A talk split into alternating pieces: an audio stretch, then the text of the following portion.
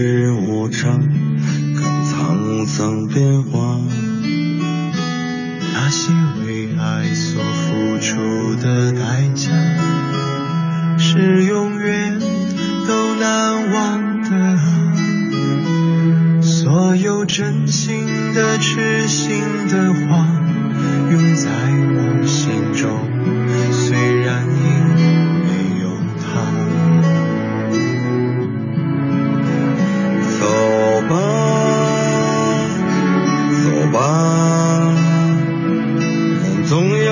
着自己长大。走吧，走吧，人生难免经历苦痛挣扎。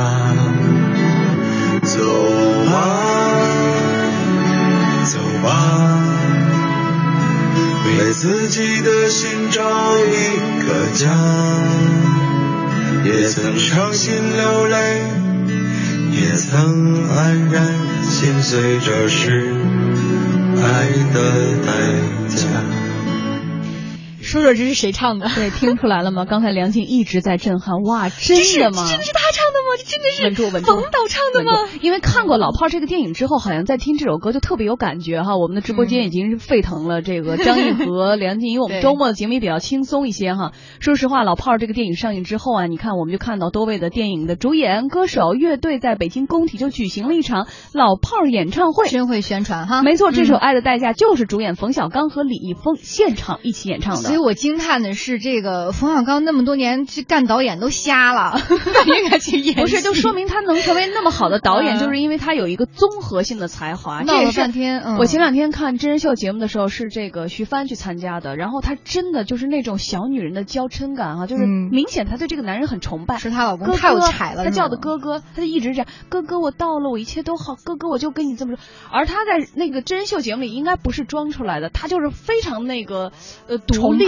的，她是很独立的那种女女人啊啊啊对对对，但是到了哥哥面前，一下就是那种娇羞小女人，就能看出来了，太有才华这个男人。看看这个老炮儿当中，冯小刚那扮相还是很酷的哈。我们来看看这个电影《老炮儿》在十二月二十四号上映以来，票房还是非常不错的。三天的票房，也就是周四周五周六这三天，累计是一点八亿元，这才刚刚开始哈，是一个非常好的这个开头。尽管相比同天上映的喜剧《恶棍天使》超过四亿的票房，现在还一般，但是我们看到口碑还是非常不错的。呃，《恶棍天使》口碑呢，在某些些评分网站当中都快跌破四分了，而这个老炮的评分现在是超过八分，未来会有这个持续增长的态势。嗯，冯小刚呢这次在《老炮》中的表演被普遍赞誉哈，并获得了金马奖的影帝。越是被关注的影片，一般呢话题当然就多了。这不才上映三天，就有不少人指出说《老炮》啊粗口太多了，语言暴力，尺度太大。有不完全统计说这部影片粗口累计出现高达上百次，尺度太大这几个字会不会是一个最好的宣传呢？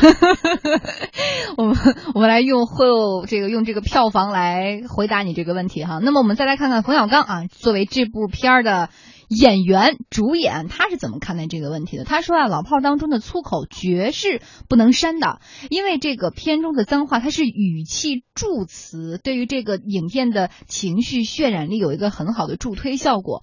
而另一方面，他也说，哎呀，这个粗口呢，可能真的会对这个未成年人有负面影响，所以他又提出了那个中国电影应该加快影片的分级制度。特定在这个人物，如果他是一干部，他就不可能这么说。所以你要是拿这个电影，你说咱得进化荧屏什么的，咱得这人物就没了。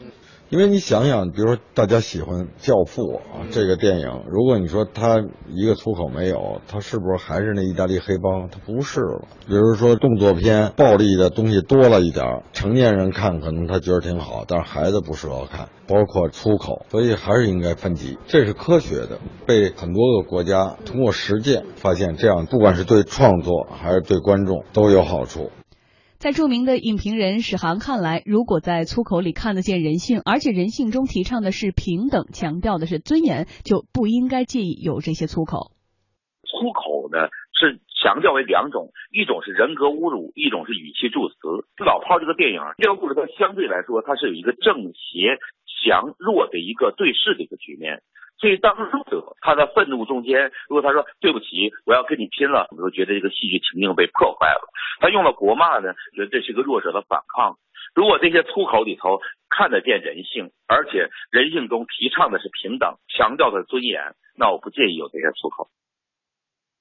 好，呃，我们刚才一直在讨论这个话题哈，直播间张译和梁静都是这两天已经赶着急的去看了，贡献票房了的，对，而且评价特别高。先让梁静说一下，说到歌那个刚才唱这首歌的时候就开始惊叹了，这么这么激动，是不是又再次的深深的爱上了冯导？那倒没有，就是我是觉得吧，这个冯小刚在整个片中，我觉得有几个细节或者有几个这个片段还是很值得。就是大赞他的演技的，比如说去演绎这个父子情，做一个有骄傲内心的一个父亲，如何面对这个桀骜不驯的孩子，他的那种演绎。我觉得太真实了，就不是演的，他就是真情的一种流露。所以你也就明白为什么那么多导演就好导演，他看不上那些演员，就说这有什么难？来我演，就这让你演，给你个机会，你还把握不住。而且他对于这个人物的一些，我觉得语言呀、肢体呀，以及就是很多眼神上那种拿捏，反正我评分还是就是单就演技而言，评分蛮高的。这个角色是最适合冯小刚的。哎，对，我想说为啥呢？对，我们俩刚才探讨说，冯小刚是一个很痞的一个人。还有之前咱不是探讨说，可能他跟王朔。也有都有可能，为什么冯小刚更适合？因为我我对接触冯小刚是什么？二零零一年、零二年的时候，那时候当时发生一个事件，就是当时冯小刚导了一个贺岁片，然后我有个好朋友叫原始人，他是当时艺名了，叫原始人啊，元旦的元，那个那个原原始人，然后写了一篇文章，就批评这个贺岁片，然后引起什么事件呢？就是冯小刚到人编辑部去打杂去了。啊，打杂去了，然后当时这个事情引起很大的事情。零一零一年吧，零一年。冯小刚当两千年已经很红的导演去打杂去了。对，打那个导，打那个那个那个作者嘛。哦，你是说打砸抢那个？哎，打那个作者，去编辑部 大闹编辑部啊啊，大闹编辑部。然后那个我那个作者就是那个原始人呢，就就准备起诉这个冯小刚。当时事儿就闹得很大，所以那次事情我就经常。所以就是说，他天生其实是一个有脾气，但是又有才华的一个人。对，这个片子演绎的非常的到位。非常的真实，特别是刚才梁姐讲，就是他那个父子那段对话那段情节，包括在小酒馆里面。当然这个需要分级，就是什么呢？你看这个通篇里面不光是粗口，还有很多问题，就比如说烟不离手，嗯，酒不离口，就这种情况的话，其实呃对青年来说也不太适合。那前几天我妹妹就说问我说，哎，这个片子能看吗？我说可以看，但一定不要带咱外甥去看，不要带孩子。对，我说那个那他还问我说爸妈行吗？我说我犹豫半天说可以吧。哎，但是对你们来说，我们刚说的什么尺度太大、语言暴力、粗口太多，能不能删减？呃，它有它的特色，但是我觉得你像烟啊、酒啊这些情境，如果删了之后，确实会影响这样一个角色人物的他那种脾性啊，他那种脾性，因为这种脾性就是通过这种。呃，大尺度的暴力动作和这种烟抽经常抽烟二十四小时抽烟这种镜头，然后包括他脸上这种脸部脸脸部这种表情来呈现出来的，那么就是我也挑战我们的，确实需要尽快的推这样一种分级这种制度。如果让你们俩推荐的话，就一句话推荐大家去电影院看这部电影吗？作为一个观影人哈，我们今天就以这个普通这个老百姓的身份来聊聊这个事儿。我我当时看完电影，我就跟我那个闺蜜说了一句，我说老炮儿就是老炮儿，青瓜蛋子就是青瓜蛋子。好嘞，好像听懂了似的。到底去是不去啊？青瓜蛋子要不要？因为这是老炮演的老炮啊。成年人去看。哦，这个都听懂了，两个人异口同声去呀，这就明白了吧？行，那我们再来看一段吧，再来听一段吧。听完之后，我们来说说这部电影。维尔摩基校尉要闹，彼岸花又出现了，我得把这事搞清楚。彼岸花。据说是一千多年前契丹公主傲骨的标志。它能够穿越阴阳两界，让人死而复生。它开花的时候特别美。就是它开在阴曹地府，我也一定给你采回来。在整个跨年档的狂欢当中啊，《鬼吹灯之寻龙诀》可以说让人是眼前一亮。嗯，我们来看一下哈，这个小说呢是根据《鬼吹灯》这本书啊改编的三 D 电影，把夺宝冒险和探墓的故事相结合，故事情节扣人心弦，而且被认为是视觉上最接近好莱坞的国产大片了。主演之一黄渤他说呀，这种奇幻冒险电影在国产片上啊算是一种突破了。可能针对于这个类型片来说，对于中国电影市场来说是一种突破，因为我们曾经在这种奇幻类啊冒险。探墓类似这样的类型题材其实之前很少。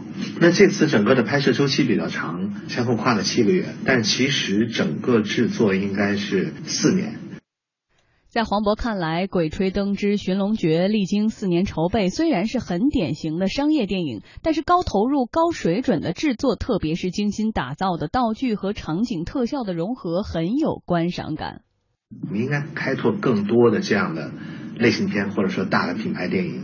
只有这种大的品牌电影真的在世界上有竞争力了，才能说明你的电影工业。跟别的国家的或者说好莱坞的电影工业才有抗衡的力量。好，说到这个《寻龙诀》哈，我们还在说，我在想的一点是，首先它是一个非常成功的大 IP，就是它的本身小说已经有很大的粉丝了，对，然后又筹备了四年，一直说要拍电影、拍电影、拍电影，各种话剧也在上演，所以大家已经积攒了足够多的好奇心和这个呃消费心理、消费人群。这么看来的话，它不应该这个不成功吧？就是说票房上至少，对，它是一个有拥有这个庞大粉丝基础的这样一种 IP 的这种电影，在这个转型过程中，包括有很多这种明星的加盟，是吧？这个呃胡八一呃。王凯旋，然后包括那个那个呃，都是名名角，包括刘晓庆啊，这里面是一个众星捧月这种感觉。对，尤其是刘晓庆最后把那假发套取下来的时候，那真是挺吓人的，对，有点吓人。所以这个场景的话，其实《寻龙诀》，我觉得我个人感觉，如果评分的话，我觉得可能和老炮还是有点距离，还有点差距 啊。就包括那个之前上映另外一部那个呃片子的话，我觉得还是有些差距。但是它票房的双丰收，票房和口碑的这种飘红的话。呃，票房和口碑这种飘红的话也不意外，因为它是一个毕竟是有一个呃现实的剧本基础和现实的粉丝基础的这样一种从 IP 转型过来的这样一种商业片。嗯，而且比较尊重原著。我当时去看的时候是大概是晚上场吧，真的是座无虚席，全都爆满。因为等等孩子睡了之后去嘛，呃，看的我真是后背发凉，因为我是一个不大敢看这种呃鬼鬼魅题材的这个电影的人。但是当时还是坚持看完了，看完之后就是思绪万千啊。我是觉得说什么？我想了更多的就是，嗨，这个书怎么没敢看一看呢？还是值得想去看看书的。上面说书写的更好，但是这个片子相对比较尊重原著了哈。对。而且那几个演员演的也是让人可能那个年代的人更有感触吧。像插队呀、下乡啊这些话题哈，呃，可以看得是，我觉得在这个比如说跨年档上，这部影片可能说，呃，还是值得去电影院去看一看。而且这个黄渤将要从这部影片完了之后，成为五十亿到六十亿影帝了，要晋升啊。嗯，确实，在这个片子呢，我个人感觉黄渤演绎的王凯旋比那个胡八一那个呃陈坤演绎的呃呃胡八一更加的出彩和更加的出色。就是陈坤总觉得有偶像包袱啊，对他摆脱不了可能奶油小生那种感觉那个标签啊。但是那个呃王凯旋就黄黄渤演绎那个王凯旋里面，他有那么一丝那个痞劲和有有一丝那个盗墓贼那种感觉在里面，有一种痞性在里面。但是呢，三 D 这种效果我们不可能呃不不应该那个过分的去吹毛求疵。但是呢，三 D 这块呢，我觉得还是有很多提升的空间。因为你和美国这种大片来比的话，里面的瑕疵和里面的一些不足的话，还是非常明显的。我觉得就单从我们直播间而言哈，就是在近一年的这个节目当中，我们聊中国电影，就是现象级的电影，一部又一步的聊话题。一个又一个的说，我真是觉得中国电影，我真是觉得我们应该拍一部了啊！嗨同意，我是我是想说进步非常的大，就是成为大家就是平时要。就是要谈的一个现象，它不仅仅是一部电影了。但是我觉得说这还不足以，就是我们的业余生活还是放在说齐家去看个电影，其实应该有更多的。你像冬天了，比如说滑雪呀、溜冰啊，或者更多的户外运动哈。是。当然这雾霾天也没办法。但是我们想说的是，中国电影回望这一年的话，在咱们今年的。十二月初哈，电影的市场票房已经超过了四百亿啊！国产电影表现特别的抢眼，小成本制作的《煎饼侠》票房破了十亿，《夏洛特烦恼》破了十四亿，《港囧》破了十六亿，《捉妖记》破了二十四亿。值得注意的是呢，从类型上来看呢，国产片票房前四名无一例外都是喜剧片。还有一个数字，我觉得也非常值得我们大家关注，就是现在国内市场一线城市的票房占比是持续下降的，而二三线城市这个占比在逐渐上升，到了。百分之七十七，这算是一个票房的生力军了。那业内人士也解释说，这也是为什么一些影片在大城市口碑一般，但是整体票房却非常的理想。现在电影宣传也不局限在一线了。几年前的时候，可能电影做宣传主要跑北上广，但是现在你会发现，他们会跑很多呃二三线的一些小的城市，这也是对于当地票房市场注重的一个表现。从二零零二年只有十亿票房，到二零一一年的一百亿，再到二零一四年的票房是二百九十六亿，今年破了四百亿。中国电影市场近年来的增速远超过了北美和韩国。光线传媒总裁王长田曾经预测，明年中国票房有望会超过北美，成为全球第一。我们非常有可能在明年超过北美。成为世界上第一大电影市场，也就是说超过六百亿人民币的这个总票房。呃，电影票房所占电影行业收入的比重，现在正在迅速的降低，从过去的百分之八九十，三年之内可以降到百分之五十，也就意味着说，我们的电影市场的规模是票房乘上二倍，几乎在每一个类型片的领域，在明年它的最高票房都有可能被超越。嗯，但是说实话哈，我觉得作为一个十三亿人口的泱泱大国，作为我们五千年这个文化这么历史悠久的大国来说，现在达到的这个水平，就是拍电影的技艺或者是内涵的挖掘与深刻性，我觉得还远远不够。对，对我们说到的这些票房不错的电影，有些可能口碑票房双丰收，是因为我们以前看烂片看的太多了，而到今年现在还是有一些人在拿自己的美誉度，在拿自己的未来，以短线投机的心理，在给我们制造烂片盛宴。虽然票房也应该不错，是因为我们的业余。生活比较的这个单一，但是这绝对不是一个长久的现象。我想说一个词语：对抗性选择。当我们看烂片看了太多的时候，它不论怎么宣传，你看最近宣传其实最大的应该是《恶棍天使》了，但是口碑和票房就能够看懂一切哈。但是票房目前还不错，但是我觉得它不能够持续。这说明什么？对，口碑和评分。我觉得是这样的。现在的这个观影人啊，就是咱们这些消费者，比以前要理性多了。我们看电影不再像以前一样，就是听着就宣传，或者说哪个名角。到目前为止，其实中国还没有一个完全说有完全票房号召力的演员，就是他演大家都会去。但是即使国外，你看当年尼古拉斯凯奇很有票房号召力，后来呢，为了这个挣钱哈，拼死拼活的挣钱，然后也把自己的那点名誉度给慢慢透支了，也没有了。所以更多的可能就像我刚说，对抗性选择。当我们透支这么久的时候，你反而宣传的越厉害。如果呢，大家。